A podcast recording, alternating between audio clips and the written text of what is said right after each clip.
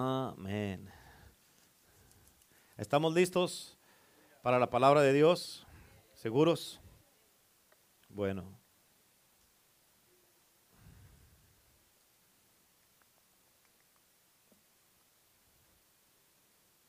Te voy a decir algo. Cuando estamos en, en tiempos de avivamiento, en tiempos donde el Señor está a punto, diga conmigo a punto, cuando el Señor está a punto de derramar su Espíritu Santo, hay situaciones que se empiezan a levantar. Imagínate esto, que el diablo te escogió a ti para hablar mal de la iglesia, del pastor, la pastora, de los hermanos, y tú te prestas para eso. Que eres tú un escogido, pero del diablo. Amén. Sí, que el Señor lo reprenda, pero no te prestes a eso. ¿Sí o no? Imagínate de que tú empiezas a hablar mal, nomás empezar a hablar mal tú de la iglesia, de los hermanos, del pastor, la pastora. Tú ya estás diciendo, a mí me escogió el diablo y yo soy bueno para esto. ¿Por qué no es bueno para evangelizar y ganar almas y traer gente a la iglesia? Amén. Al momento que una persona ya tiene un pero para lo que Dios está haciendo en la iglesia, a como se hacen las cosas en la iglesia, ya el enemigo entró a tu corazón. ¿Sí? Y entiende esto importante, esas cosas empiezan a salir porque el Espíritu Santo está haciendo algo poderoso y se está moviendo y está burbujeando la presencia de Dios. Y una de las cosas que en un derramamiento, los moveres de Dios que empiezan a resurgir o a salir, es personas que, el enemigo las usa para dividir, para plantar cizaña, para, para hablar mal del liderazgo, para hablar mal de la iglesia, o empiezan a levantarse las personas religiosas y sin causa o sin ningún, sin ningún motivo empiezan, de repente el pastor les cae gordo. Ah, caray. Achis. Amén. Y empiezan a hablar sin ningún motivo, pero eso pasa, ¿por qué? Porque tú te prestas para que el enemigo plante semillas malas en ti y tú le das lugar al diablo. La Biblia dice, dice de esta manera, bueno, dice muchas cosas, ¿verdad? Pero dice de esta manera que no le des lugar al diablo. Y luego dice, resistir al diablo y huirá de vosotros. Pero antes de donde dice resistir, dice someteos a Dios. Si no te sometes a Dios, no vas a poder resistir al diablo y vas a hablar mal de lo que Dios está haciendo, de la obra, de sus siervos, de, lo que Dios está haciendo. Y tú te vas a prestar y vas a empezar a hablar mal. Por eso te estoy diciendo, imagínate que eres un escogido, pero del diablo. Al momento que tú hablas algo mal, ya el enemigo entró a tu corazón. ¿Estamos? ¿Sí me, me explico? ¿Sí? Así es que si lo está haciendo, hermano o hermana, por favor, Amén. Diga, yo soy un siervo y un escogido de Cristo, no del diablo. Amén. No permitas que el diablo use tu boca, tu lengua y tu corazón para destruir lo que Dios está haciendo. Al momento que tú empiezas a hablar mal o negativamente o hablar de, eh, de, ¿qué, qué, fue lo que dijo David? ¿Qué dijo David? No levantaré mi mano en contra de él, del ungido de Dios. Si estaba hablando de Saúl, Saúl ya estaba descartado por Dios. David andaba huyendo de Saúl, pero a la misma vez estaba protegiendo a Saúl.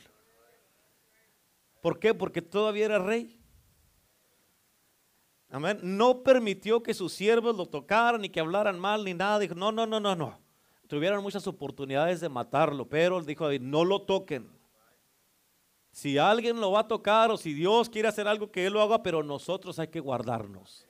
Guarda tu corazón porque de él va, mana la vida. Y si no lo guardas, va a manar la muerte. It's up to you. Todo como tú quieras. ¿Qué quieres que mane? ¿Vida o muerte? ¿Que te use Dios o que te use el diablo? Entonces párele. no están.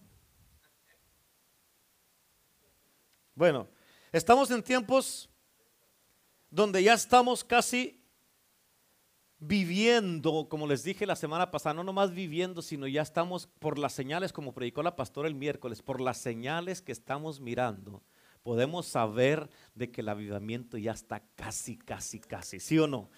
Por las señales y debemos de seguir las señales, como les dije yo también el miércoles, debemos de reconocer los, los tiempos en los que estamos viviendo. Después del día de resurrección, resurrección que, que, que pasó este año, siempre, siempre se cuentan 50 días. 50 días quiere decir Pentecostés, quiere decir Pente, quiere decir 50. ¿okay? Y desde el de resurrección hasta el día 50 días es cuando cae el día de Pentecostés. Y este año, obvio, como ya les dije, va a caer el día 5 de junio hay algo que ahorita desde esta semana, que son 10 días antes, cuando 10 días antes se reunieron los discípulos con 120 personas en el aposento alto, a estar orando y clamando, orando fervientemente, dice la palabra de Dios. No hacían otra cosa más que juntarse a estar orando. ¿Por qué? Porque Jesucristo les dijo en Lucas 24, 49, que no se fueran de Jerusalén hasta que fueran investidos del poder de lo alto, que es el Espíritu Santo. En Hechos 1.4 les dijo Jesús que no se fueran de Jerusalén, sino que se quedaran ahí en Jerusalén hasta que recibieran la promesa del Padre, que es el Espíritu Santo. Amén. Así es que en Hechos capítulo 2, versículo 1 al 4, les llegó esta promesa, esto que se les había prometido a ellos. ¿Cuántos dicen amén? Ok, ahora y eso es lo que vamos a empezar por eso el jueves, que es 10 días antes. Ahora, te voy a dar unas historias, dos historias que tal vez nunca las has relacionado con avivamiento, pero tienen mucho que ver con avivamiento, ¿ok? Este, ah, vas a aprender algo nuevo en el día de hoy y siempre que vienes, ¿a cuántos cada que vienen a la iglesia aprenden algo nuevo? Amén. Si, pues, si nomás hoy es lo mismo y lo mismo y lo mismo, no vas a aprender nada nuevo. Oh, sí, eso ya lo sé. No tienes que aprender algo nuevo. Y porque siempre te estamos dando algo nuevo, no quiere decir que tú porque no lo conoces o nunca lo habías escuchado, no quiere decir que no es de Dios. No juzgues algo antes de saber.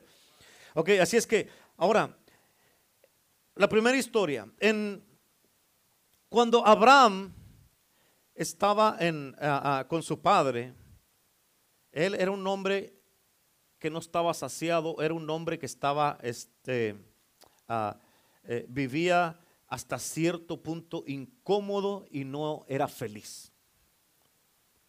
Y este, Abraham, eh, todos los, eh, su padre y sus hermanos tenían sus dioses y todos los alababan, les ofrecían sacrificios y Abraham no. Abraham no hacía eso. Y Dios miró la insatisfacción de su vida, de su corazón y de su mente. Y Dios se le apareció a Abraham y le dijo, vete de tu tierra y de tu parentela a la tierra que yo te mostraré. Inmediatamente, cuando Abraham obedeció a Dios, agarró a su esposa querida, a su, a su, a su Sara y a sus criados y sus animales y dijo, vámonos de aquí. Inmediatamente. Ahora, uno de los que se fue con Abraham era su sobrino Lot. Y se fueron y, y, duraron muchos años juntos. Y cuando estaban todos estos años juntos, Lot llegó a conocer al Dios de su tío Abraham. Lo conoció y como crecieron tanto, llegó un punto donde se pelearon los, criados de Lot y los criados de Abraham. Tuvieron pleito porque ya por el agua y que porque no, que este lugar es de nosotros y aquí y ya se pelearon. Y Lot decidió separarse y irse y dejó a Abraham. Y a donde se fue Lot fue a la ciudad que ya sabemos de Sodoma y Gomorra. ¿Sí? Ahora, Lot conoció al Dios de su tío Abraham todos estos años y sabía, conocía de este Dios por los sacrificios que les daba, las bendiciones que les estaban dando, todo lo que estaban recibiendo, los, lo, eh, Lot lo empezó a conocer. Y yo me imagino que hasta cierto punto él también ofreció sacrificios junto con su tío. Ahora, Lot sabía de Dios. ¿Cuántos dicen amén? Ahora, Lot estando en Sodoma y Gomorra, él todo el tiempo que estuvo en Sodoma en Gomorra, se quedó callado, guardó silencio y nunca le dijo a nadie del Dios poderoso, del Dios del cielo y de la tierra. Y por su silencio, mucha gente se perdió, mucha gente pereció, mucha gente fue juzgada y mucha gente se perdió y las ciudades fueron destruidas porque este hombre decidió guardar silencio por el silencio de Lot, porque él no previno a todos los residentes de Sodoma y Gomorra de lo que estaba a punto de pasar. ¿Por qué? Porque lo que estaba pasando en Sodoma y Gomorra, eso también le, afectó a Lot hasta cierto punto que él se estaba, eh, eh, perdió la sensibilidad a este Dios de su tío, que estaba tan alejado de él, que cuando estaba tan alejado de él, ya, ya, ya no miraba mal el pecado que había en Sodoma y Gomorra. Ya era algo natural. Cuando tú y yo empezamos a mirar algo, tanto y tanto y tanto, tanto, se convierte en algo aceptable para nosotros. Amén. Es como ahorita en estos tiempos, tanto homosexualismo, lesbianismo, tanto pecado, brujería, tanta, ah, eh, todas esas clases de cosas sabemos que hay en todo el país, pero ya es algo aceptable. ¿Sí? Y así estaba Lot. Y Lot porque se quedó callado, Lot porque no hizo nada. A ver, fíjate, porque él no previno todo esto, por eso vino una gran destrucción. En otras palabras, porque no hubo quien les hablara a Sodoma y Gomorra. Ellos nunca tuvieron el conocimiento de Dios, nunca escucharon a Dios. Alguien más que no estaba ahí estaba intercediendo y este era Abraham. Alguien más estaba intercediendo por ellos porque, escucha, porque no había quien intercediera por esta ciudad. Ahora, fíjate, no había ni siquiera diez justos, habiendo uno que era justo ahí, que pudo haber hecho algo diferente para que esa ciudad no fuera destruida. La palabra de Dios dice en segunda de Pedro, apunta, segunda de Pedro 2.7, dice la palabra de Dios, y libró al justo Lot. En otras palabras, Lot era un hombre justo. Pero este hombre justo nunca abrió la boca. Este hombre justo nunca, nunca dijo nada. Amén. Es como muchos cristianos ahorita. Amén. Son justos porque ya fueron salvos, han recibido a Cristo, pero nunca abren su boca para hablarle a alguien de las grandezas de Dios, las maravillas de Dios y la salvación. Amén. Tienes que entender que esto, esto porque es muy importante en los tiempos que estamos viviendo. En otras palabras, si tú y yo nos quedamos callados como Lot, la pregunta es, ¿quién se va a perder? ¿Quién va a morir? ¿Quién va a perecer y quién va a ser destruido? Amén. Tienes que entender que tú y yo tenemos una responsabilidad muy grande y no podemos permanecer callados. Amén. ¿Tú crees tú que Dios quería salvar a Sodoma y Gomorra? Claro que sí quería, porque Dios mismo dijo, apunta Mateo capítulo 11, versículo 23 y 24. Dice la Biblia, y tú Capernaum, que eres levantada hasta el cielo, hasta el cielo hasta el Hades serás abatida. Escucha lo que dice aquí. Porque si en Sodoma se hubieran hecho los milagros que han sido hechos en ti, habría permanecido hasta el día de hoy. En otras palabras, si Lot hubiera hecho algo en Sodoma, ellos hubieran creído, ellos hubieran cambiado sus vidas, ellos hubieran dejado el pecado y hubieran dejado todas estas cosas que estaban haciendo. Y le dice, tú Capernaum eres levantada hasta el cielo. ¿Por qué? Porque ahí Capernaum tuvo una visitación, el Mesías mismo caminó entre ellos. El Mesías mismo estuvo en Capernaum. En otras palabras, Jesús mismo caminando en persona estuvo con ellos ahí. Y ellos no lo quisieron, ellos lo rechazaron, ellos lo, echaron fuera de allí. Dijeron, tú que fuiste levantada desde el cielo hasta el Hades serás abatida. les dijo, si todo esto que se hizo aquí contigo lo hubiera hecho en Sodoma, todavía estuvieran ahorita. ¿Amén? Dice en el versículo 24, por tanto os digo que en el día del juicio será más tolerable el castigo para la tierra de Sodoma que para ti. Esto es lo mismo aplica para nosotros. ¿Por qué? Porque Cristo aquí camina entre nosotros. Y muchas veces nosotros lo rechazamos. Y Dios dice, hey, tú, a ti te di el privilegio de yo estar contigo. Pero va a ser más, más el castigo que para ti que para los pecadores. Si ellos miraran los pecadores lo que yo hago aquí contigo, se arrepentirían y tú no te arrepientes. Tú miras mi presencia, miras mi poder, miras mi gloria y no cambias. Sigues igual. Pero si ellos miraran lo que se hace aquí, ellos cambiaran. ¿Cuántos dicen amén? En otras palabras, si Lot hubiera hablado, si Lot hubiera hecho algo, Sodoma, fíjate, hubiera escuchado hubiera conocido a Dios, hubiera se hubiera arrepentido y hubiera permanecido hasta hoy, como dice la Biblia. Pero no se hicieron milagros, no se hicieron señales, ni prodigios, ni maravillas. ¿Por qué? Porque quien estaba ahí estaba solamente, estaba solamente enfocados en sí mismo y no les importaba la condición de la sociedad donde vivían. Y el juicio fue inevitable. Y es lo mismo ahorita. Tú y yo estamos aquí. Amén. Estamos aquí. Y muchas veces vivimos, amén, como que no nos importa lo que está pasando en el mundo. No nos importan los pecadores. No nos importa la gente que no conoce a Cristo. Y no podemos vivir de esta manera como Lot. ¿Cuántos dicen amén?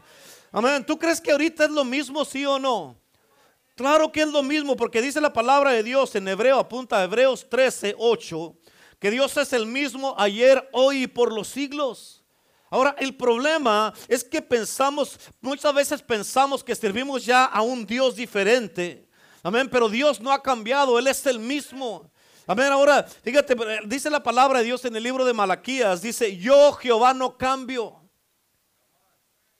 En segunda de Pedro 3:9 dice la palabra de Dios que el Señor no retarda su promesa como algunos la tienen por tardanza, sino que él es paciente para con nosotros. Esto es paciente para contigo y conmigo, para nosotros aquí. Es paciente para con nosotros, no queriendo que ninguno perezca, sino que todos procedan al arrepentimiento. Donde dice no queriendo que ninguno perezca significa que él no quiere que nadie se pierda. Escucha, otra historia con Jonás en Nínive, también Nínive era una nación pagana que ofrecían sacrificios, estaban apartados de Dios, era una, una, nación que estaba mal, estaba en pecado como estaba Sodoma y Gomorra, porque ellos ofrecían sacrificios, ofrecían a sus hijos, a dioses y todo eso. Fíjate, y Dios tenía a su mensajero, tenía a su escogido, tenía a su profeta, su vocero, y su mensajero no quería ir porque eran pecadores. Oh my God, en serio. ¿En serio? Amén, diga el que está a su lado, ¿really? ¿Cuántos Jonás hay aquí? Muchos de ustedes, la mayoría, todos puros Jonáses en la iglesia. Amén, Señor se los va, les va a traer una ballena, van a ver. Amén. ¿Cuántos Jonases hay aquí que tú no quieres ir con tus familiares, no quieres hablarle a tus conocidos, a los de tu propia casa o con tus hijos nomás porque no quieren? Amén, o porque te van a criticar o te, van a juzgar y te van a decir, ay, vienes otra vez y dice, es que ya les he hablado, pastor, y no quieren. Amén. ¿En serio, Jonás? ¿En serio? Amén. Entonces quiere decir que los has declarado sin esperanza, los has declarado destinados a perderse y que les cague el juicio, porque no quieres ir. Nosotros, escúchame, nosotros estamos igual que Lot y que Jonás. Nos estamos quedando callados como uno y no estamos hablando del juicio que viene a la tierra, iglesia. Tienes que entender eso. No, no estamos, fíjate, no, no estamos yendo a hablarle a la gente, tú y yo, para que ah, eh, ni a los ni siquiera a los de nuestra propia casa, para que sepan del juicio de Dios. Y si no obedecemos, el resultado va a ser el mismo para ellos. Amén. Juicio y fuego del cielo. Pero Dios no quiere eso. Él quiere salvarlos y darnos un avivamiento. ¿Cuántos dicen amén? Dios no quiere condenar a nadie. Escucha, no porque tú vengas a la iglesia quiere decir que ya tus hijos están bien. Así no funciona. Amén. La salvación es personal. Tus hijos también tienen que aceptar a Cristo. No importa la edad que tenga, también necesitan a Cristo. Escucha, hombre y mujer de Dios, esta es palabra de Dios para ti, para mí. Si no hablamos y obedecemos, pronto habrá muchas ciudades como Sodoma y Gomorra, recibiendo el juicio de Dios y nosotros seremos responsables por eso. Escucha, cuando tú no obedeces, tienes que captar esto y nunca se te olvide. Cuando tú no obedeces, tú solo te vas a meter en problemas. ¿Escucharon eso? ¿Sí? ¿Escucharon lo que dije? Sí. Haga uso de la pluma que tiene y apúntelo. Cuando yo no obedezco, yo solo me voy a meter en problemas. ¿Sí? ¿Sí o no? Eso es... ¿Eres? Acuérdate de esto también. Por eso muchas veces la simple obediencia es la mejor evidencia, la más pura evidencia de ser verdaderos seguidores de Cristo. La obediencia es la evidencia más pura de que somos verdaderos seguidores de Cristo. Si no obedeces, ¿cómo puedes decir que eres un seguidor de Cristo? Amén. ¿Es difícil obedecer? Pero escucha, tienes que obedecer, aunque esté difícil. A tu, trabajo, los que tienen su trabajo, obedecen y llegan a tiempo. Es difícil, vas todo cansado, dormido a veces ahí, pero llegas porque quieres obedecer. ¿A poco no es cierto? Y no fallas, pero ¿por qué a Dios sí le puedes fallar? ¿Cuántos dicen amén? En otras palabras, aunque no sientas ganas de hacerlo, aunque no sientas ganas de obedecer, no tienes que sentirlo, no te preocupes por lo que sientes, nomás obedece y punto. ¿Sí o no? Y así estaba Jonás y Dios, fíjate, y Dios, porque Jonás obedeció, Dios salvó a Nínive. Y toda la ciudad se arrepintió y se volvió de sus malos caminos. Y Dios causó un gran avivamiento en Nínive sobrenatural. ¿Por qué? Porque toda la ciudad se convirtió a Cristo. Toda la ciudad se convirtió. Jonás, escucha, nada más predicó un mensaje súper, el mensaje más cortito que alguien haya predicado, lo predicó Jonás. Amén. Cortito pero efectivo y ungido. Amén. Lo único que decía es de que si no se arrepienten de acá a 40 días, el juicio de Dios va a caer en esta ciudad. Y empezaba a caminar de un lado de, de, la ciudad a otro. Si no se arrepienten, el juicio de Dios va a caer en esta ciudad en 40 días. Y la gente lo empezaba a escuchar y caminando calle por calle. Si no se arrepienten, el juicio de Dios va a caer en esta ciudad. Si no se arrepienten. Y la gente empezó a escuchar y a escuchar. Y dice, este sí me tiene razón. Amén. Empezaron a escuchar a Jonás, empezaron a escuchar a Jonás hasta que les cayó la convicción y toda la ciudad se arrepintió. Todos se salvaron, todos se arrepintieron. Amén. Es lo mismo con nosotros en este tiempo, hermanos. Dios no quiere que ninguno perezca. Dios no quiere la muerte del que muere. Él no se complace en juzgar ni condenar a nadie. Él quiere salvarnos a todos. Por eso Él quiere darnos un avivamiento. Amén. Pero escucha, eh, muchas de las veces no sé por qué es tan difícil entender y saber de que necesito arrepentirme de todo corazón. Eso es lo primero que cae cuando desciende el Espíritu de Dios. A ver, que te causa un seguro arrepentimiento. A ver. Ahora, otra historia. Los discípulos en el libro de Hechos capítulo 2. Ellos por el contrario no se callaron. Ellos no guardaron silencio, por más que los quisieron callar, no pudieron callarlos. ¿Por qué? Porque el Espíritu Santo en ellos era mucho más poderoso que los latigazos. El Espíritu Santo en ellos era más poderoso que las pedradas que les tiraban, que los náufragos, que las, las hambres, las cárceles, las, las amenazas que les hacían. Y nunca nada ni nadie los pudo callar ni intimidar. ¿Cuántos dicen amén? Al contrario, ellos se metían con Dios, amén, y le pedían, danos más poder, danos más de nuevo, más valor valentía, danos más milagros, más gloria, más endemoniados, danos más adivinos, brujos y brujas y todos los casos imposibles, dánoslos a nosotros, Señor. Amén. Y no los pudieron callar. Y dice la Biblia en Hechos capítulo 5 que ellos llenaron a toda Jerusalén con esta doctrina del Evangelio de Cristo. ¿Por qué? Por el avivamiento que habían recibido. Y el resultado de esto fue que hombres, mujeres, jóvenes y niños se unieron a este movimiento y gracias a esto el mundo fue transformado y tú y yo estamos aquí en la casa de Dios por eso.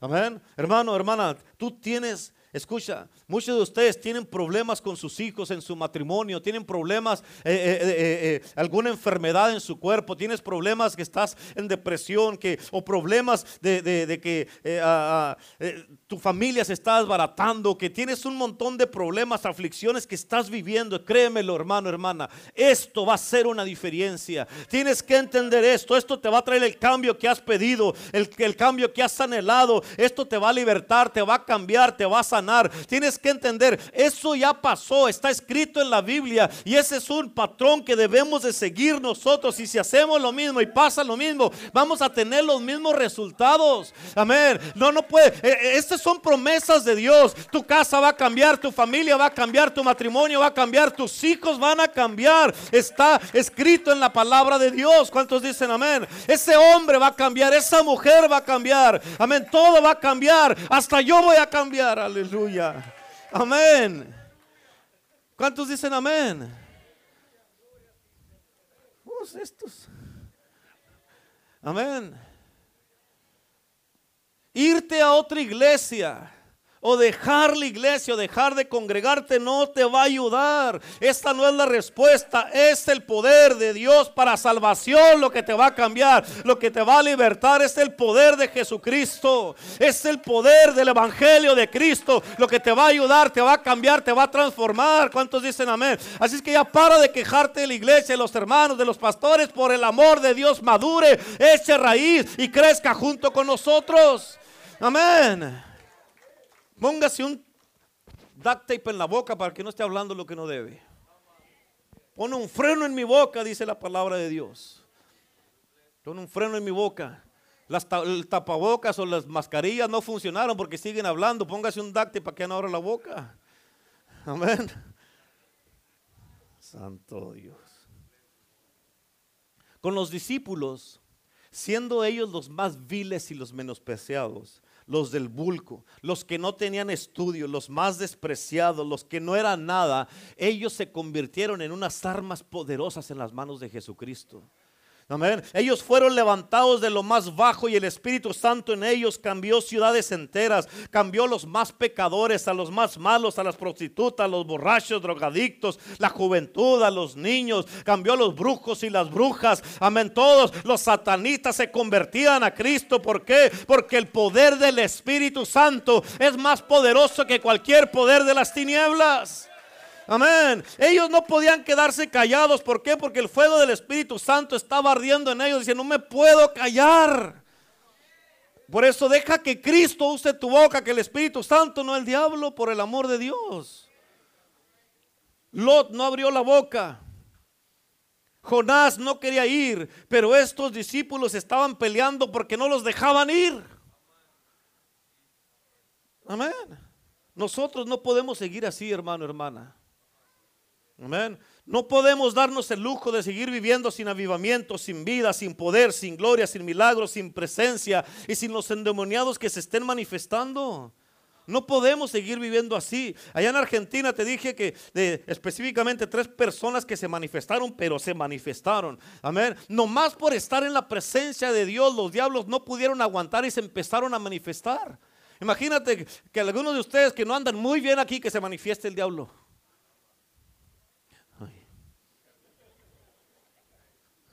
Amén. Que el último que habló mal del pastor, que se le manifieste el diablo, imagínate. Amén. Imagínate. Amén. Puede pasar. Por eso dice la Biblia, guarda tu corazón. Al momento que el enemigo usa tu boca, para que se la quites para que se la quites. Y luego tú te justificas a ti mismo. No, es que yo estoy diciendo la verdad. Cállese. ¿Quién le preguntó? Amén. Vamos a hablar de verdades. Vamos a ponerlo en la báscula a ver quién tiene la razón. Amén. Así es que estas personas en Argentina que te dije que se endemoniaron, que se manifestaron, perdón, ya estaban endemoniados, que se manifestaron, estas personas se manifestaron nomás con la pura presencia de Dios, pero Dios los hizo libres. Es bueno que alguien se manifieste. ¿Por qué? Porque significa que la presencia de Dios está ahí, Dios quiere liberar a esa persona. Dios se interesa en, esa persona. Amén. Dígale, dígale al Señor, diga conmigo, Señor, manifiesta los diablos que están en mí.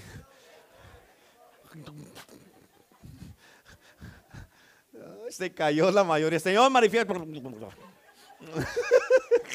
Amén. No, a mí no, Señor, a mí no. Amén. Si pasa.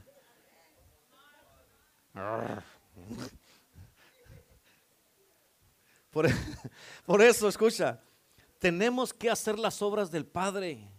¿Qué dice la bandera que tenemos allá? Si no hacemos las obras del Padre, no tienen por qué creer. Nosotras palabras, la gente no nos va a creer si no hacemos las obras del Padre.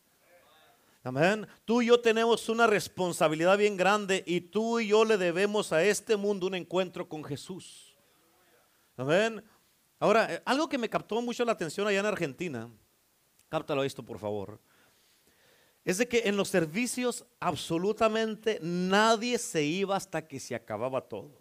Sin importar la hora que fuera, nadie le hacía así, o miraba el teléfono a ver a qué horas eran, o miraba para la pared, así, like,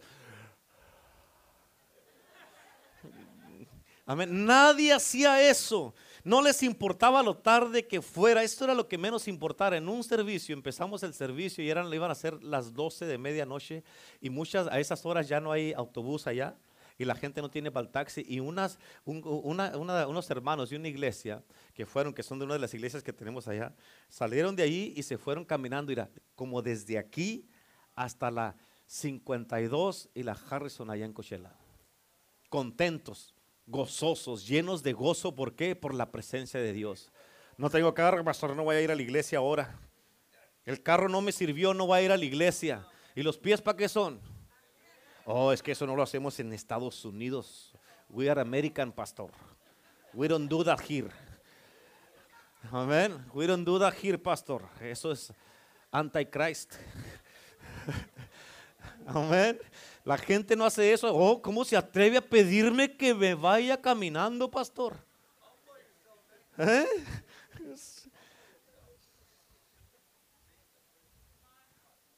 Imagínate desde aquí hasta las 52, allá donde está como la, la NPM que está allá, caminando, contentos, gozosos. Y al siguiente día, al siguiente día, en el servicio en la mañana, estaban ahí todos temprano. Amén. Amén. Lo que a ellos les importaba, no les importaba la hora, no les importaba absolutamente lo que les importaba era que ellos querían a Dios. Amén. Ellos querían al Espíritu Santo y no querían dejar su presencia. Ellos querían recibir, ser llenos, sanados. Todos estaban con hambre, con hambre de lo que Dios estaba haciendo en el servicio. A ellos no les importaba que la palabra fuera dura, retante, o si Dios los, los reprendía o les confrontaba con el pecado, el estilo de vida que estaban viviendo. Ellos querían a Dios y por el hambre de ellos Dios se presentaba en cada servicio. Amén. Y almas se salvaron. Amén. Muchos se reconciliaron con Dios. Los que se habían ido de la iglesia regresaron. Los, hermanos, los enfermos fueron sanados y los endemoniados fueron liberados. ¿Por qué? Por el hambre que tenían. ¿Cuántos dicen amén? El otro día yo estaba meditando y orando en esto. Dije, oh Señor, yo estaba orando y pidiendo al Espíritu Santo de que eso mismo causara aquí. De que, híjole, no va a poder ir a la iglesia porque no. Ah, pues porque, claro que voy a ir a la iglesia. Voy a ir a la iglesia. Puedes llamarle a un hermano, una hermana, hey, ven por mí, por favor, porque se me descompuso el carro, pero si me das un ride te voy a la iglesia. No, sabes que no puedo, y si te ponen una excusa, no te preocupes, me voy caminando por el amor de Dios. Pero no me voy a perder el servicio. Amén. Y que yo le estaba pidiendo que causara eso mismo aquí, esa hambre, ese deseo, ese anhelo en los corazones. ¿Por qué? Porque algo estaba, algo que estaba pensando. Tienes que entender esta parte, ¿ok? Es de que ya muchos no creen en el derramamiento del Espíritu Santo o en el avivamiento. Muchos tal vez están esperando de que no se derrame pronto el Espíritu Santo porque no quieren que Dios interrumpa sus vidas. Amén. Porque como les había dicho, o como les hemos predicado y todo eso, esto va a cambiar tu vida para siempre. Pero muchos no quieren el cambio. No quieren el cambio. Piensan que así como están sus vidas, piensan que así están bien. Pero eso es vivir engañados por el enemigo para que no quieras el avivamiento. ¿Estás entendiendo? Porque dicen, es que pastor, es que usted no entiende, pastor. Yo tengo muchas cosas que hacer, estoy muy ocupado, tengo mucho trabajo, pastor, tengo mucha responsabilidad, estoy tan ocupado y no tengo tiempo para que Dios interrumpa mi vida ahorita de esta manera, pastor. Entiéndame, usted me tiene que entender, no, no te tengo que entender y no te voy a entender. Amén. Si Dios se derrama y tú quieres, no quieres esta interrupción, no seas parte del avivamiento. Sigue batallando, sigue sufriendo, sigue con problemas en tu casa, con tus hijos, en tu matrimonio, sigue enfermo, sigue estando en la condición en la que estás. Pero que yo te entienda, no te voy a entender. Amén. Muchos saben que necesitan un milagro. Muchos saben que necesitan que Dios restaure su vida, su matrimonio, que salve a sus hijos, que los saque de la depresión, de la amargura, la tristeza, las aflicciones, que los sane sus cuerpos, los liberte, que los haga libres. Pero no quieren ninguna responsabilidad para mirar esos cambios que necesitan. Nomás quieren, deme, deme, deme, deme, pero no me pida nada. Amén. Y si el servicio se tarda más de lo normal, oh pastor, me tengo que ir. Es que tengo muchas cosas que hacer y nomás están mirando el reloj a ver a qué hora se acaba el servicio. ya se están llegando las dos y todavía ni siquiera empiezan a predicar. ¿A qué horas iremos a salir ahora? No, hombre. Amén. ¿Quién no sabe que mañana tengo que trabajar y aquí me tiene todavía? Híjole, Señor. Esto ya no me huele bien. Escucha, después de esto, hoy día es un día diferente. Después de mí va a venir la pastora a predicar. Y luego va a predicar Renato. Amén. Uno están. Pues yo nomás le aguanto a usted y después me voy. El que se quiera quedar, que se quede. Amén. Escucha, tienes que entender esto. Lot se quedó callado y el juicio cayó en Sodoma y Gomorra. Con Jonás fueron los impíos, los pecadores los que se dieron cuenta que algo no estaba bien con Jonás. ¿Por qué? Porque el barco se estaba casi hundiendo, había una tormenta y Jonás estaba dormido. O sea, no estamos a punto de morir y tú estás dormido. Nínive está haciendo, está a punto de ser ah, juzgada, de caer el juicio de Dios y tú estás dormido y vas corriendo de Dios. Diga conmigo, oh my God. ¿Puedes creer eso? ¿Cuánta gente a tu alrededor está perdida y tú no quieres despertar? ¿Estás bien a gusto dormidito? No, pastor, míreme, míreme, míreme. No, no, estás dormido. ¿Cuánta gente a tu alrededor está perdida y tú no quieres despertar? La Biblia dice, despiértate tú que duermes, levántate de los muertos y te alumbrará Cristo. Amén. A una ciudad le cayó el juicio porque un hombre se quedó callado. Y a otra ciudad le venía también el juicio porque un hombre no quería ir y contestar el llamado de Dios. Amén. Ahorita en estos tiempos es lo mismo con nosotros. El juicio va a caer si nos quedamos callados. O, puede, o podemos mirar y experimentar un avivamiento y salvación si respondemos al llamado de Dios y tenemos esa hambre, Señor, derrámate en el amor de Dios. ¿Cuántos dicen amén? Y así está ahorita todo el cristianismo en todo el mundo y la iglesia de Cristo, dormidos y no quieren obedecer el llamado de Dios para salvar a los perdidos, a traerles esperanza, salvación, sanidad, libertad, restauración y propósito en la vida. Por eso, como dice la Biblia, oh Señor, aviva tu obra. Oh Señor, no volverás a darnos vida una vez más para que tu pueblo se regocije en ti. Oh Señor, derrama agua sobre el sequedal y ríos, sobre la tierra árida. Oh Señor, derrama tu espíritu sobre toda carne, sobre los niños, los jóvenes, los ancianos y los adultos. Oh Señor, derrama de tu gloria. Inúndanos, Señor. Inúndanos, Señor. Derrama tu Espíritu Santo. Danos avivamiento. ¿Cuántos dicen amén? Aleluya. ¿Cuántos quieren eso? Dice la Biblia, clama a mí, yo te responderé. Escucha, te voy, a, te voy a decir algo, una historia que se me hizo bien tremenda. El otro día estaba mirando, en uno de los días que estábamos allá en Argentina, Nomás un día prendí la televisión y estaba mirando un programa en el Discovery Channel. y se trataba de unas mariposas. Y ese programa se llamaba, escucha cómo se llamaba, Migración Multigeneracional. Y se trataba, escucha, se trataba de las mariposas cuando emigran desde Michoacán, México, hasta Canadá. Y se toma se toman cuatro generaciones para llegar desde Michoacán, México hasta Canadá. Cuatro generaciones de mariposas. Y cuando empiezan a emigrar desde México, obvio, hacen cuatro paradas porque mm, las que empiezan el vuelo nomás llegan hasta cierto lugar y luego otro lugar y luego el cuarto lugar. Cuatro paradas hasta que llegan a su destino. Y cuando llegan a su primer parada, lo primero que hacen las mariposas que llegan a la primer parada, lo primeritito que, que hacen es que ponen huevos para que nazcan otras mariposas. ¿Sí? Y las mariposas por lo general no viven mucho tiempo. Y estas mariposas cuando están emigrando, cuando llegan a un lugar, llegan y cuando llegan a ese lugar, lo primero que hacen es que ponen todos estos huevos, pero cuando llegan a ese lugar ya casi están en la de caída de su vida, del tiempo que tienen en la tierra, pero ya pusieron huevos para que nazca la próxima generación. Y cuando la próxima generación nace, cuando ya puede volar la próxima generación, escucha esto, instintivamente, instintivamente empiezan el vuelo en la dirección que llevaba la generación antes que ellos, o sea, sus padres y sus madres. O sea, saben para dónde iban. ¿Quién les dijo? Pero no, yo no estaba ahí. Para cuando llega la segunda parada, hacen lo mismo. Llegan estas mariposas ahí y ponen huevos para los que van a nacer que puedan seguir el camino, sigan la meta y sigan la visión que es llegar hasta Canadá. Amén. Y así lo hacen. Amén. Pero escucha, así lo hacen, pero para llegar hasta allá se toman cuatro generaciones. Ponte a pensar en eso.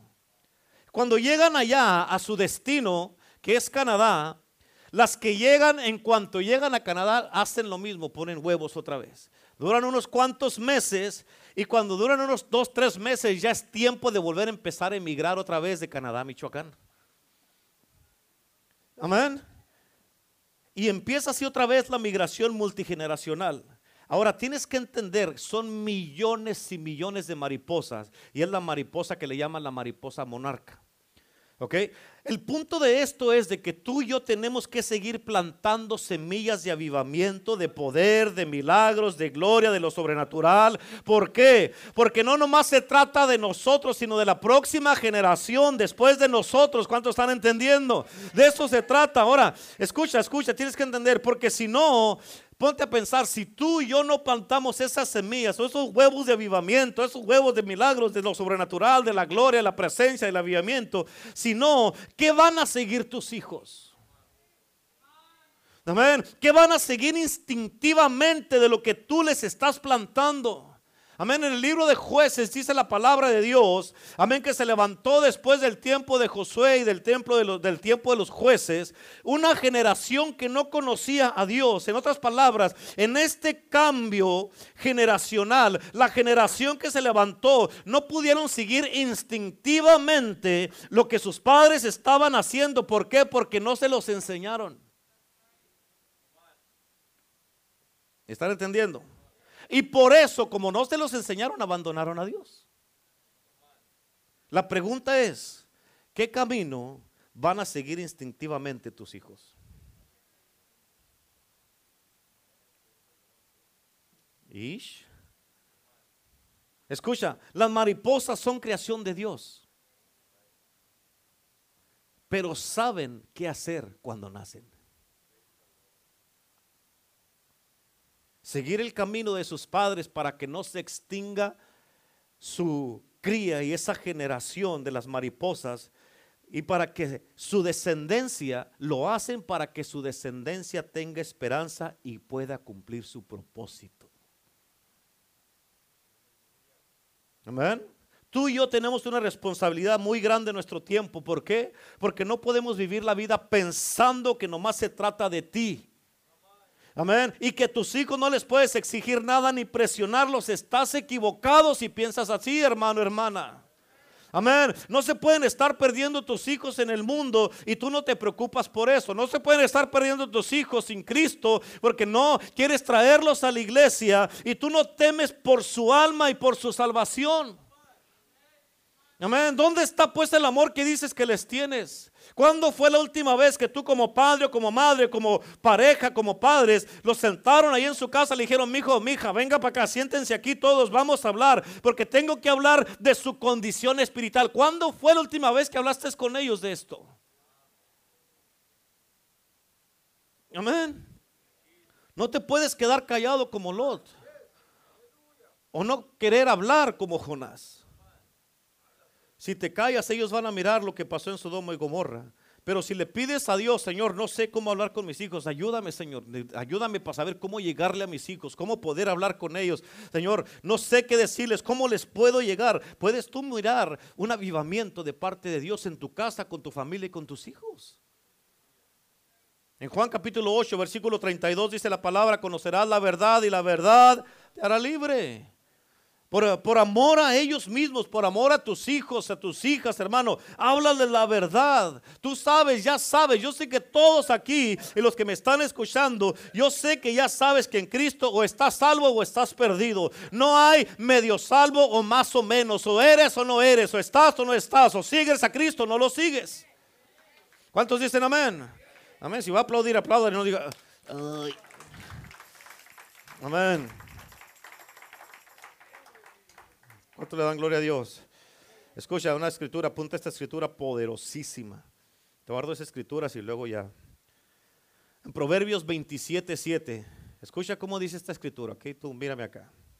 Proverbios 27, 7. Dice: El hombre saciado desprecia el panal de miel, pero al hambriento todo lo amargo le es dulce. Uh, escucha, escucha, escucha.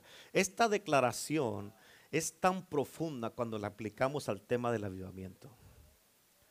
Porque escucha, muchas personas, hay muchas personas que están llenos o saciados, como dice la escritura, que pueden aborrecer aún las cosas buenas porque no sienten la necesidad de algo nuevo en sus vidas y dicen, no necesito eso. Eso es para ustedes que son pecadores. Ustedes van a buscar a Dios. Yo, yo estoy bien. Amén.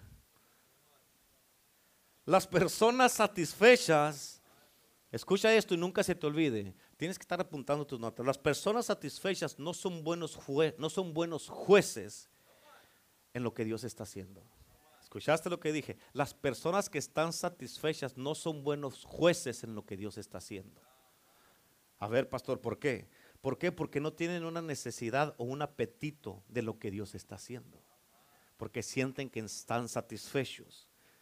Realmente no tienen un apetito y no son buenos jueces. ¿Por qué? ¿Quieres saber por qué? Porque se sienten satisfechos y dependen de sí mismos o lo que tienen. ¿Ven? En otras palabras, la falta de hambre en una persona es una muestra de una enfermedad. Un niño que no come es porque está enfermo y eso le afecta a su crecimiento, ¿sí o no? ¿Sí o no? Amén. Es lo mismo con nosotros. La falta de hambre de la presencia de Dios, del avivamiento del Espíritu Santo, son señales de un corazón que está muerto y necesita ser avivado. Si no, vas a ser un enano espiritual. Amén. Digan amén los enanos. No lo dicen, ¿verdad? Escucha esto también. El hambre y el reconocimiento. Diga conmigo reconocimiento. Diga, tengo que reconocer. El hambre y el reconocimiento de la necesidad personal. Aquí estoy hablando algo personal. Necesidad. Tú reconoces tu necesidad personal. El hambre y el reconocimiento de la necesidad personal son los intérpretes más confiables de los moveres de Dios. ¿Escucharon? Okay. Yo sé que me están mirando y que dicen, sí, sí lo escuché, pero no, no lo oí y no lo entendí. ¿Sí? ¿Quién entendió lo que dije? Levante la mano. Sabía. El hambre y el reconocimiento. O sea, tenemos que reconocer, tengo que reconocer.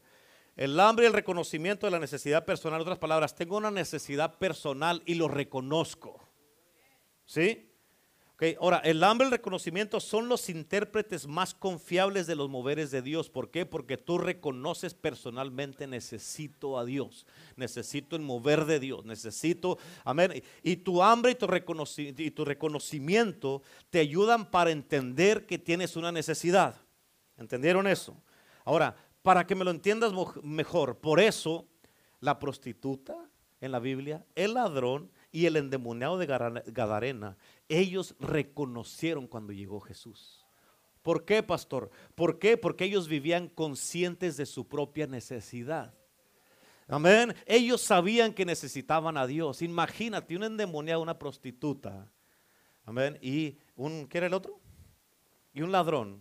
Ellos reconocieron a Jesús. El problema con nosotros es que pensamos que no necesitamos. Por eso no lo reconocemos. Mm. ¿Sí o no? ¿Cómo es que un endemoniado, un ladrón y una prostituta van a mirar a Jesús? Ay, Señor, Señor, te anhelo, Señor, te necesito. Y un, nosotros bien santitos aquí no lo reconocemos. Nosotros bien justos acá no lo reconocemos. ¿Sí o no? ¿Estamos entendiendo? Por eso, escucha, cuando uno está satisfecho, no quiere uno nada con Dios y uno piensa que uno así como está viviendo está bien, porque está satisfecho. Y esa es una condición y un estado muy peligroso. En otras palabras, tenemos que reconocer nuestra necesidad. Ahorita estamos en unos momentos, como les dije al principio, donde necesitamos avivamiento, ¿sí? ¿Y es? Amén. En otras palabras, tú y yo tenemos que reconocer personalmente y como iglesia necesitamos un avivamiento. Tenemos que reconocer nuestra necesidad de avivamiento, porque no nomás se trata de nosotros como con las mariposas. Amén, se trata de, de, los que vienen después de nosotros. Esta visión de Dios es mucho más allá que nuestro tiempo en la tierra. ¿Estás entendiendo? Ahora escucha otra escritura súper poderosa. Apúntala. Isaías 57, versículo 15. Y escucha lo que dice, ¿ok? ¿Ya la apuntaron? Mírame acá y pon atención. Dice, porque así dijo el alto y sublime. ¿Quién lo dijo? el que habita en la eternidad y cuyo nombre es el santo. Fíjate lo que dijo. Dice, yo habito en la altura y la santidad. ¿Dónde habita? Escucha lo que dice aquí. Y con el quebrantado y humilde de corazón. Él habita en la altura, la santidad y con el quebrantado y el humilde de corazón. Y el mismo versículo dice ahí, para hacer vivir el espíritu de los humildes. Escucha, hacer vivir el espíritu de los humildes. Es otra, en otras palabras, si va a hacer vivir un espíritu, le va a dar avivamiento para que vuelva a vivir otra vez. ¿Sí? Para hacer vivir algo que si le va a hacer vivir a algo, quiere decir que algo no está vivo. Amén. Avivamiento es volver a la vida, volver a dar vida otra vez. Se dice, para hacer vivir el espíritu de los humildes. Y dice al final del versículo, y para vivificar el corazón de los quebrantados. En otras palabras, Dios va a hacer vivir el espíritu humilde y va a vivificar. Eso es avivamiento el corazón de los quebrantados. Hay mucha gente que están quebrantados de corazón y solamente Dios mismo, el espíritu de Dios, con este avivamiento, con esta con este derramamiento va a poder darle a vivificar y hacer vivir. A ver, este tipo de gente que estamos nosotros mirando aquí, quiero que pongas atención a esto. Porque Dios no tiene ningún problema en darnos avivamiento. ¿Cuántos dicen amén? Ese no es el problema. El avivamiento yo creo personalmente y 100%, yo lo creo, que Él ya está listo para darnos el avivamiento. Ese no es el problema. Entonces, ¿cuál es el problema, pastor? El problema es que Él no encuentra corazones quebrantadas y personas humildes de corazón, como dice la Escritura. Amén. ¿Por qué? Porque no nos quebrantamos delante de Dios. No, nuestro espíritu no es humilde delante de su presencia. Amén. ¿Vamos bien? ¿Está ahí o no? ¿Yo sigo? Ok, pues esto es va. Escucha, tenemos que ser 100% honestos. Eh, te voy a decir esto y quiero que apuntes esto. Lo vas a apuntar como... No, todos mírenme acá. Y luego te voy a decir cómo lo apuntes, ¿ok? Escucha. Tenemos que ser 100% honestos. Eso no lo vas a apuntar. Pero escucha, lo que está pasando en tu corazón, lo que está pasando en tu corazón es el mejor indicador si tú estás preparado para un avivamiento o no, o si tú quieres avivamiento o no. Ahorita te voy a explicar esto. Apúntalo de esta manera. ¿Ready? Lo que está pasando en mi corazón, apúntalo, apúntalo, apúntalo. Lo que está pasando en mi corazón, digan amén cuando ya apunten eso.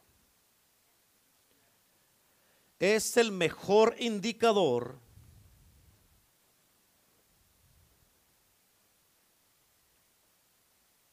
¿Ya? Es el mejor indicador si yo estoy preparado para un avivamiento o no. Si yo estoy preparado para un avivamiento o no, o si quiero avivamiento o no. Si yo estoy preparado para un avivamiento o no, o si quiero avivamiento o no. Amén.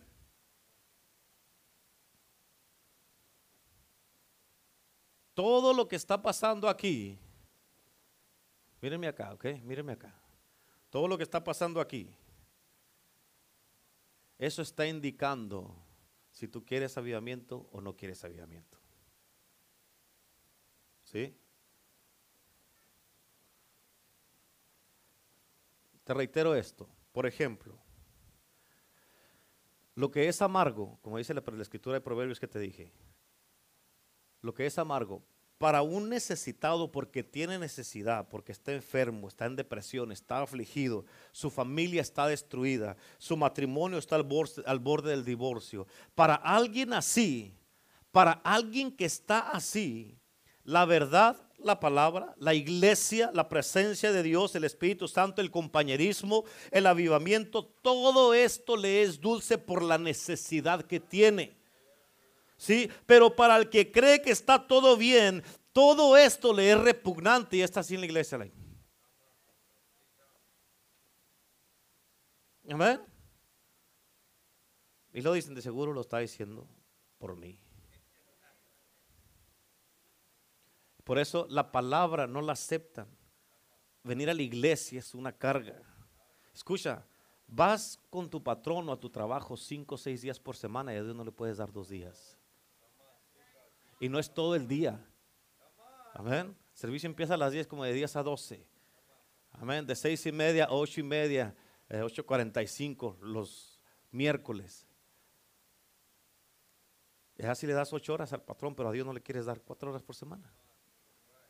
Por eso, porque tú crees que estás satisfecho. No, yo, hoy no tengo, no necesito ir a la iglesia.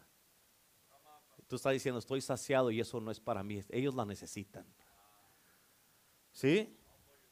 ¿Cómo crees que estás tú? Hablando del indicador de cómo está tu corazón.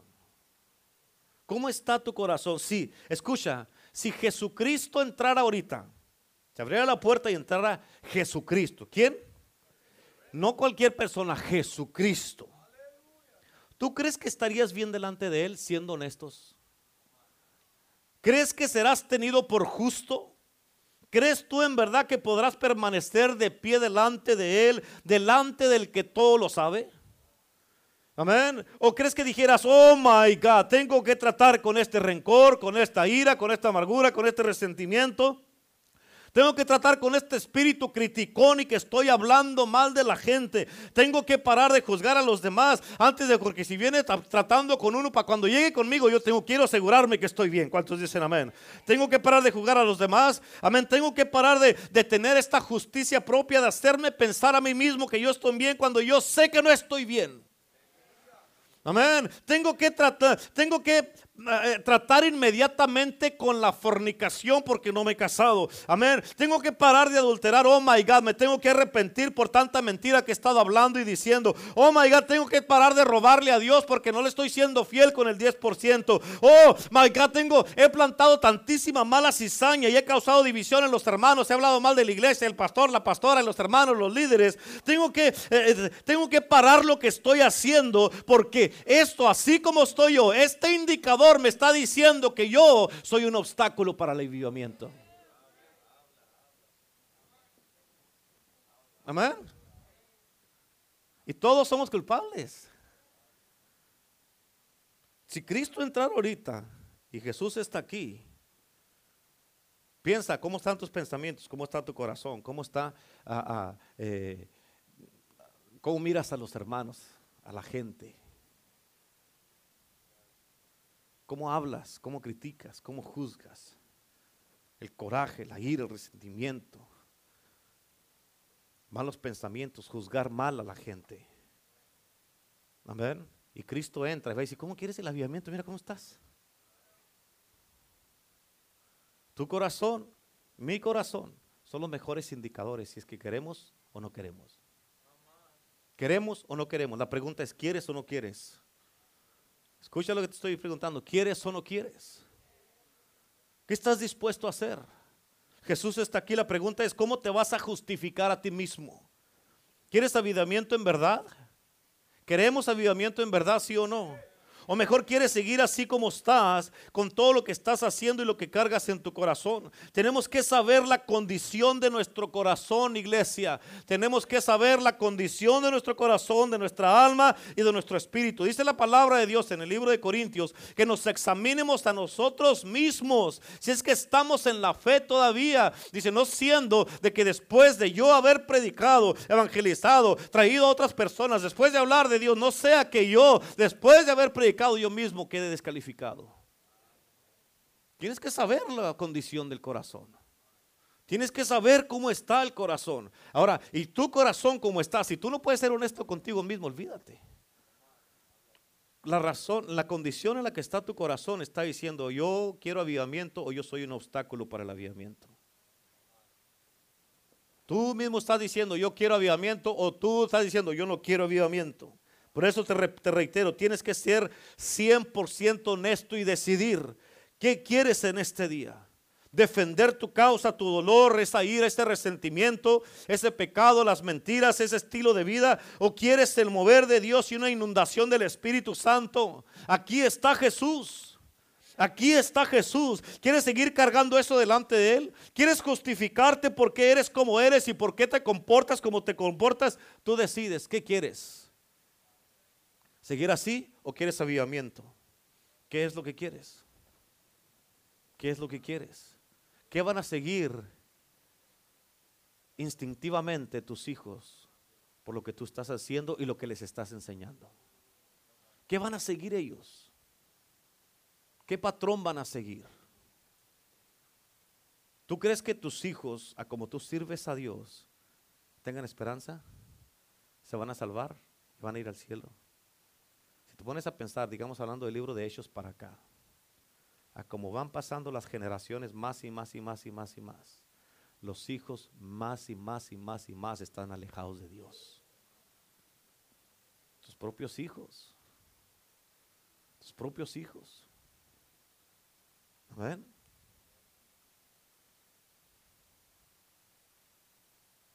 Por eso, ¿qué estás haciendo? ¿Qué semillas estás dejando plantadas para que tus hijos sigan como las mariposas? Instintivamente. Yo estoy contento porque, como ya todos saben, la pastora y yo tenemos nuestra hija y nuestro yerno y nuestros nietos. Y ya ahorita, ya son líderes de jóvenes en la iglesia. Ya son líderes de jóvenes en la iglesia. En otras palabras, vienes para acá, no, no vamos a, a, tapar, ni que no, necesitas a Cristo, hijo. Necesitas a Cristo, hija. No vas a andar aquí con jueguitos. Yo no, no, te vamos a tapar, ni yo y la pastora necesitas servir a Cristo. Y tus hijos necesitan ir a la iglesia. Amén. Necesitan a Cristo. Amén. Es que llegaron y se plantaron en la iglesia, empezaron allí bien plantados y ya les hemos estado dando, dando, dando, dando, depositando, depositando, depositando, depositando la pastora y yo. Y ahorita ya el viernes fue su primer servicio de jóvenes que ellos hicieron. Amén. Y por eso tú tienes que entender ¿qué, semillas estás plantando. ¿Qué vas a hacer? Y hoy día,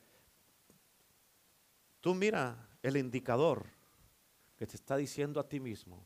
Jesús está aquí, te está diciendo, a ver, vamos a pesar este corazón. No, pero es que tú no sabes, Señor. No, como que no sé. Amén. No, nos podemos, nadie podemos justificarnos delante de Jesús. Nadie podemos. Amén. No importa lo que hayamos vivido, Jesús dice, yo pasé cosas más duras y difíciles que tú. Y lo hice por ti. Amén. So, ¿qué, ¿Cómo está tu indicador ahorita delante del Espíritu Santo? Ese, ¿cómo está? ¿Quiero o no quiero? ¿Mm? ¿Cómo está? Porque tú puedes ser un, una persona que sea, esté añadiendo a las oraciones y todo esto para que caiga este derramamiento, sin hacerte una justificación propia o hacerte pensar a ti mismo, a ti misma que estás bien. Porque yo los puedo engañar a todos, pero hay uno que no lo puede engañar. Tú puedes engañarnos a todos, pero hay a uno que no puedes engañar. Amén. Y por eso Ahorita, tu corazón es lo que está diciendo, yo quiero avivamiento o no quiero avivamiento. Me agarro de esto o suelto esto porque me importa más el avivamiento que esto. Amén. ¿Cuántos dicen amén en este día? ¿Por qué no se pone de pie, por favor, en el día de hoy?